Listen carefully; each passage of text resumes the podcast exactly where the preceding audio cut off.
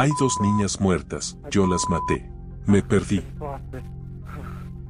De acuerdo, ¿quiénes son estas chicas? Ellas son mis ¿Tus hijas. hijas? ¿Qué edad tienen? Cinco años. ¿Son gemelas? Sí. La brutal confesión que te acabo de mostrar o que acabamos de escuchar corresponde al esposo y padre de familia David Crespi. Es, en aquel momento, 20 de enero del año 2006 y acaba de quitarle la vida sin piedad a sus dos pequeñas hijas de 5 años mientras jugaban a las escondidas. La escena es absolutamente brutal, desgarradora. Hay un mar rojo por todos lados y dos pequeñas ferozmente atacadas una y otra vez con un arma punzocortante. Ahora, después de confesar esta barbaridad, el perpetrador espera pacientemente la llegada de las autoridades. No tiene intenciones de oponer resistencia para su arresto, quiere pagar por lo que ha hecho, mas hasta el momento no siente culpa ni tristeza ni ha derramado una sola lágrima debido a los hechos.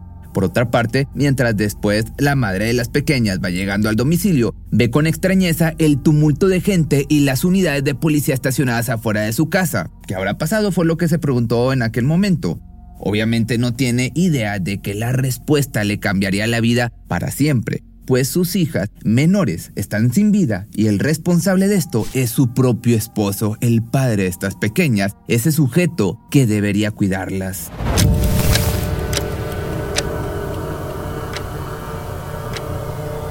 Todo comenzó durante la época universitaria entre David Crespi y Kimberly, siendo ambos compañeros de clase y buenos amigos. No obstante, contrario a lo que se pudiera creer, nunca sostuvieron una relación más allá de la amistad. De hecho, él estaba de pareja con otra joven, curiosamente del mismo nombre, Kimberly.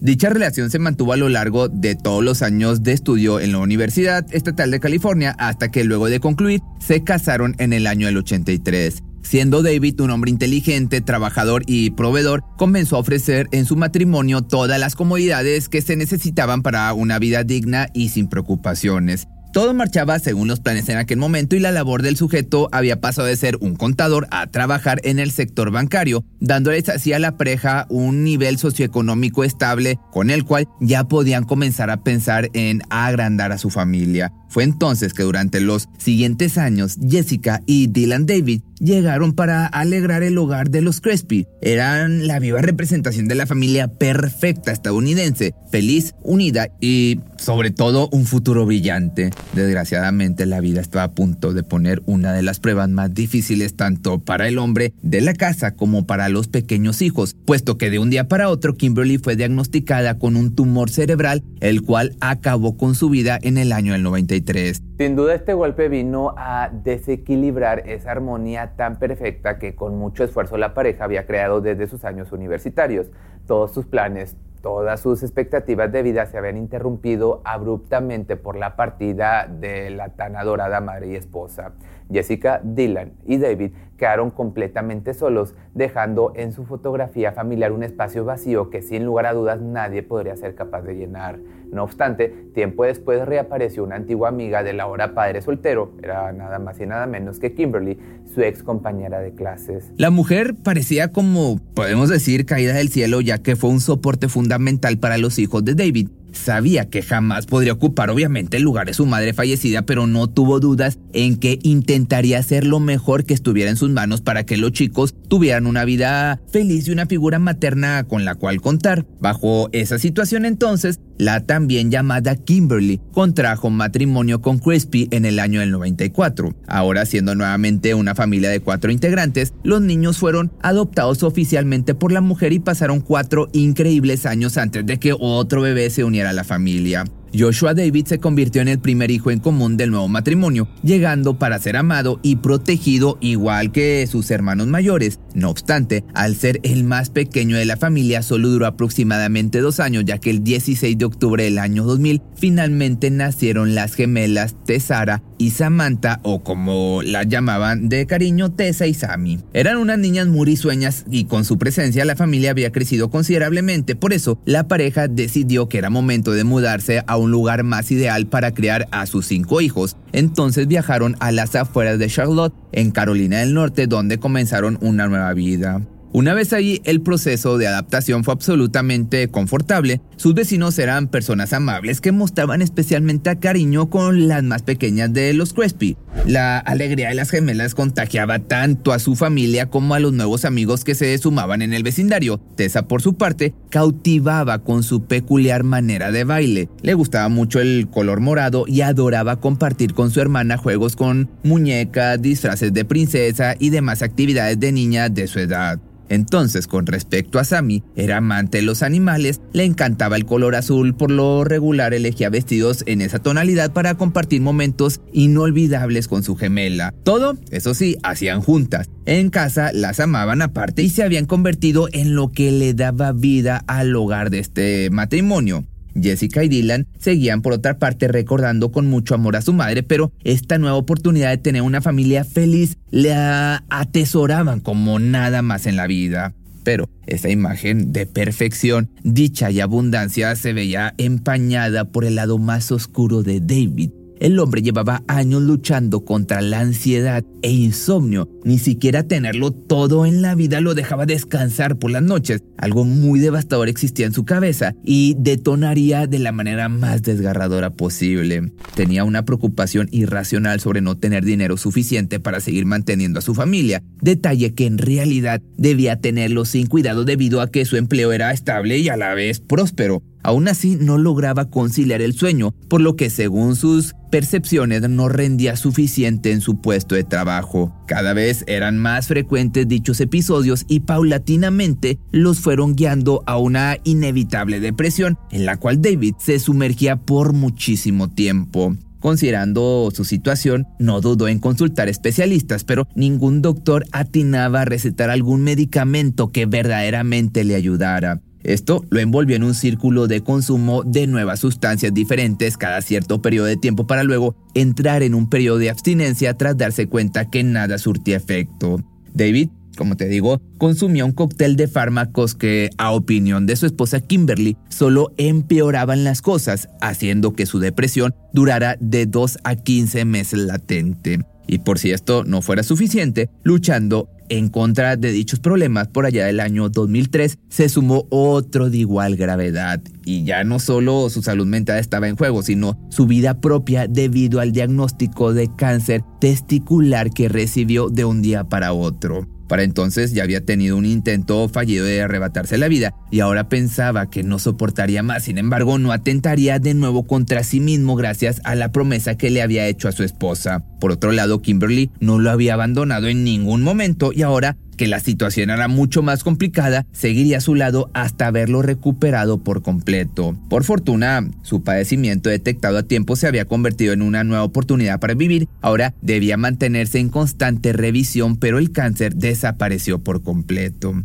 Aunque aunque infortunadamente no se podía decir lo mismo en cuanto a su depresión, por la cual en el año 2005 ya se encontraba consumiendo un nuevo fármaco conocido como Paxil, este con fuertes efectos secundarios que no le venían nada bien al hombre, principalmente porque en realidad no estaba cumpliendo al 100% con la función que debía y en segundo lugar porque le estaba llevando a un aumento de peso muy considerable, por lo tanto comenzó a reducir la dosis esperando ya no consumirla más. Luego, cuando el año 2006 inició, el doctor decidió recetar Prozac, esperando ver cambios significativos en la salud mental de David, quien ahora acudía a sesiones de terapia para hablar sobre todo lo que le generaba esta depresión, esta ansiedad. Entre estos temas, por cierto, destacaba la preocupación como ya te podrás imaginar, de que el cáncer volviera, así como también el miedo irracional a perder su empleo. Estos dos puntos principalmente le quitaban el sueño cada noche y para entonces ya consumía la mencionada Prozac, que ya te platiqué, combinados con dos fármacos llamados Trazodona y Lunesta.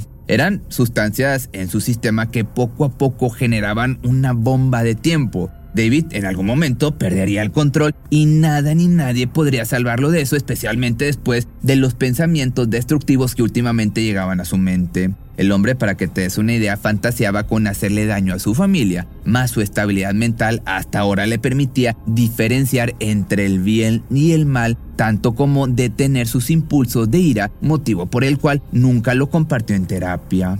Pero ahora sí se viene lo aterrador de este video. Siendo 19 de enero del año 2006, el matrimonio acudió a una cita con la terapeuta. Ahí debió comunicar sus oscuros pensamientos, pero nuevamente los guardó para sí mismo. Pensó que tras haber pedido unos días en su trabajo, quizás su mente se calmaría. Entonces la pareja regresó a casa asumiendo que todo estaría bien o por lo menos un poco más estable. Al día siguiente, siendo 20 de enero del año ya mencionado, la familia entera salió de casa, excepto David Kimberly y sus hijas gemelas. Las niñas tenían algo de gripe y por eso su madre había decidido no enviarlas a la escuela. La madre de familia preparó entonces el desayuno y llamó a su esposo para que vigilara a las pequeñas ya que poco antes del mediodía ella tenía una cita en el salón de belleza. No pasaría más de dos horas fuera de casa por lo que le dijo al hombre, cuida que se terminen todo el desayuno, pensando que nada malo podría pasarles. Entonces, de esta manera la mujer salió de casa confiando con plenitud que sus hijas estarían a salvo. Aunque David tenía algunos altibajos emocionales,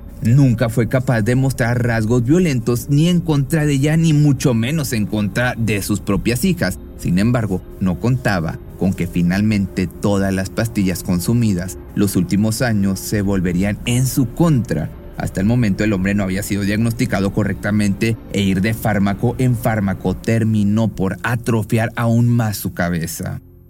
Finalmente, ese 20 de enero del año 2006, David está solo con sus hijas, las ve terminar su desayuno, pero no tiene ningún tipo de expresión en su rostro. Parece que desde ese momento comienza a desconectarse de la realidad. Cuando las gemelas terminan la comida, miran a su padre con una sonrisa y le piden que juegue con ellas a las escondidas. Es una actividad que hacen a menudo al no ir a la escuela ese día las pequeñas entonces sienten un poco de aburrimiento, quieren hacer algo, entonces David asienta con la cabeza, cierra los ojos y empieza a contar. En realidad, la cuenta regresiva para la inminente muerte de Tessa y Sammy, pero ellas hasta ahora no tienen idea de que su padre está a punto de mandarlas al más allá.